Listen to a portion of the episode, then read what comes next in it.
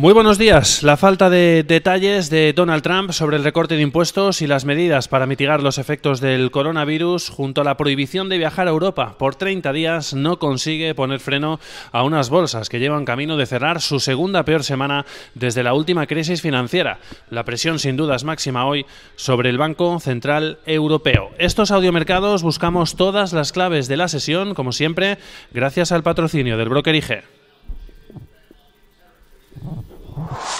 Potencie sus inversiones con los nuevos Turbo 24. El primer turbo cotizado 24 horas de lunes a viernes creado por IG. Elige su apalancamiento, gestione su riesgo y opere sin comisiones. Todo en las premiadas apps y plataforma de IG. Opere Turbo 24 con IG, un proveedor líder del trading online. Busque IG Turbo 24 para saber más. Los Turbo Warrants son instrumentos financieros complejos y su capital está en riesgo. Puede sufrir pérdidas rápidamente.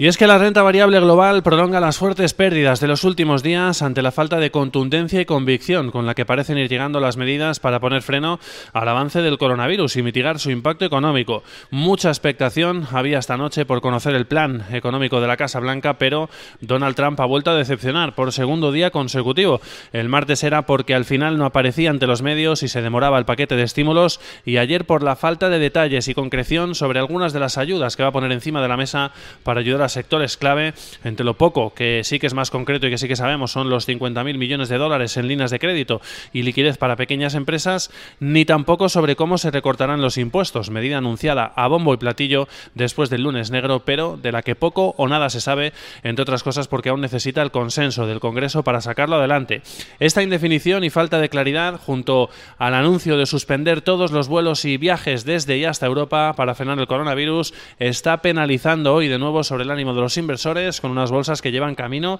de cerrar su segunda peor semana desde la última crisis, desde el año 2008, tan solo superada por la última del pasado mes de febrero. Los futuros de Wall Street están cayendo con fuerza, los del Dow Jones y los del Nasdaq han llegado a tocar el límite a la baja del 5%, tras entrar ayer además en el caso del selectivo industriales al final de la sesión en bear market en mercado bajista, cerca de donde se encuentran hoy tanto el SP500 como la bolsa de Australia. Y es que parece que de momento al menos la respuesta frente al coronavirus, tanto de gobiernos como de bancos centrales, está siendo insuficiente y no está terminando de convencer a inversores, ya sea por un motivo u otro. Ni el recorte de emergencia de la Reserva Federal hace una semana, ni el de ayer del Banco de Inglaterra, siguiendo la estela de Estados Unidos, ni los estímulos anunciados por la Unión Europea al considerar insuficientes los 25.000 millones de euros puestos encima de la mesa, han sido capaces de dar un giro a los mercados, mientras los inversores siguen mirando con estupor cómo avanza el coronavirus y sigue mostrando empeoramiento de la situación día tras día. El número de afectados a nivel global supera ya los 120.000. La Organización Mundial de la Salud ya reconoce que estamos ante una pandemia internacional. La NBA ha cancelado todos los partidos después de que uno de sus jugadores haya dado positivo. La Premier League también considera la decisión de jugar a puerta cerrada. La Eurocopa y los Juegos Olímpicos del próximo verano podrían cancelarse, mientras eh, Italia se ha visto obligada también a cerrar todos los servicios públicos y privados en el país, a excepción de los de emergencia, es decir, supermercados y farmacias. El miedo, sin duda, a una posible recesión empieza ya a generar ansiedad ante el daño que empieza a temerse va a provocar a las industrias claves en prácticamente todo el planeta. Ayer veíamos también como la Bolsa de Chicago, el operador de la Bolsa de Chicago, cerraba sus instalaciones como medida de precaución ante el coronavirus. Una situación de máxima tensión y presión a la que llega hoy con todos los focos posibles un Banco Central Europeo, que afronta hoy sin duda una de sus reuniones más complejas y difíciles de su historia, que hasta el momento además ha guardado distancia y cierto silencio de las decisiones de otros bancos centrales de mover ficha pronto, entre ellos principalmente la Reserva Federal de Estados Unidos la pasada semana, y que tiene sin duda una difícil papeleta y seguramente una duda metódica sin precedentes sobre qué instrumentos poner encima de la mesa para hacer frente a una más que segura situación de shock económico, desde todas las eh, limitaciones además que ofrece una política monetaria sin duda ya en niveles muy muy ultra acomodaticios. Hasta ahora, de hecho, los miembros que han ido hablando han apelado a la prudencia y a la cautela y a no sobre reaccionar demasiado rápido, hasta ir viendo el impacto del coronavirus sobre sus previsiones, un discurso que sin duda se queda ya anticuado porque el daño económico es ya seguramente una realidad. Pero ese discurso cambiaba ayer cuando conocíamos los mensajes que dejaba el martes Christine Lagarde ante los líderes de la Unión Europea, advirtiendo de que si no se ponen encima de la mesa las medidas necesarias y suficientes, vamos a una crisis económica y financiera idéntica a la del último, a la última sufrida en el año 2008. Este cambio de tono ha eh, dado cierta esperanza al mercado ante la posibilidad de que haya hoy estímulos monetarios, con buena parte de analistas estudiando la posibilidad de que eh, como mínimo se anuncie líneas de liquidez para dar soporte a pequeñas y medianas empresas, como han hecho ya la mayoría de bancos centrales globales, y luego también la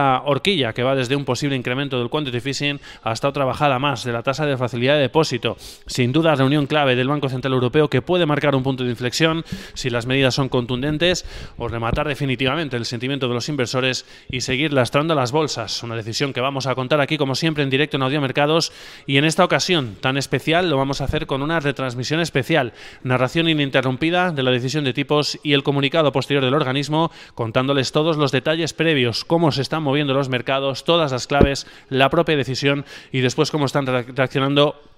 los mercados a todo lo que diga también el comunicado posterior del organismo, hoy acompañados por los comentarios de uno de los analistas de referencia en España, sin duda, como es Sergio Ávila, del broker IG. esperamos, como siempre, desde la una y media, GMT más uno, hasta las dos de la tarde, como siempre, a través de nuestro audio en la página web y en esta ocasión también a través de nuestro canal de YouTube. En este contexto, como decíamos, las bolsas asiáticas están prolongando fuertes pérdidas, pesa más la decepción que ha generado Donald Trump y esa prohibición también de los viajes a Europa que las nuevas inyecciones de liquidez que han realizado hoy, en este caso, eh, o que ha realizado hoy el Banco de Japón, comprando de nuevo un día más acciones en los mercados. Hemos visto caídas de más de 4 puntos porcentuales, tanto para el Nikkei en Tokio como para el Topix Index. En torno a un 2% están cayendo el Shanghai Composite del CS300, más de un 3,5% se deja el Kospi surcoreano, más de un 3% está cayendo el Hansen de Hong Kong y la bolsa australia se ha dejado más de un 7,5%. En el mercado de divisas estamos eh, viendo en esta eh, jornada, después de esas eh, fuertes, eh, de ese fuerte contexto de aversión al riesgo que hemos eh, venido viendo también en las últimas en las últimas sesiones con el dólar yen cayendo con mucha intensidad, pues estamos viendo hoy de nuevo a un dólar yen que sigue penalizado sin duda, cayendo un 0,79% en las 103,70 unidades, modo risk off para comenzar esta jornada que sin duda se anticipa complicada para los mercados, con un dólar index que está cayendo un 0,16% en las 96,29 unidades y con el euro que trata de rebotar a la espera del BCE 0,24% arriba en 1.12.96 eh, unidades. En el mercado de petróleo, pues lo que estamos viendo a esta hora son de nuevo caídas para el crudo ante esta situación complicada frente al coronavirus, que está penalizando evidentemente las perspectivas de la demanda global de petróleo. Ayer veíamos fuerte incremento de los inventarios de crudo y también recorte de la previsión de demanda por parte de la PEB, más de 900.000 barriles por día. Un 4% se deja el Brent en estos momentos en 34,27 dólares por barril y un 4,1 se deja el crudo americano en 31,94 dólares. También con fuertes caídas vienen las bolsas europeas, que podrían abrir con pérdidas de más de un 5%, según marcan hasta ahora los futuros del viejo continente, en una jornada en la que todas las miradas están puestas en Frankfurt y en los mensajes posteriores de Christine Lagarde en rueda de prensa y en si es o no capaz de calmar a los mercados. Una jornada con pocas referencias macroeconómicas, entre ellas previsiones económicas en Suiza, tasa de desempleo en Italia, producción industrial en la zona euro y también subasta de deuda en Italia. Mientras tanto, sigue siguen los mensajes de posibles medidas, en este caso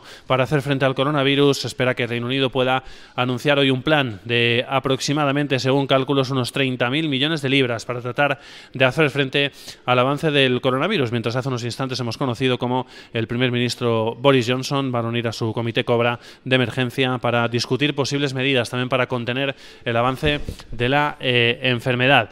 Además, eh, en el plano empresarial, estamos viendo como uno de los grandes sectores más afectados por el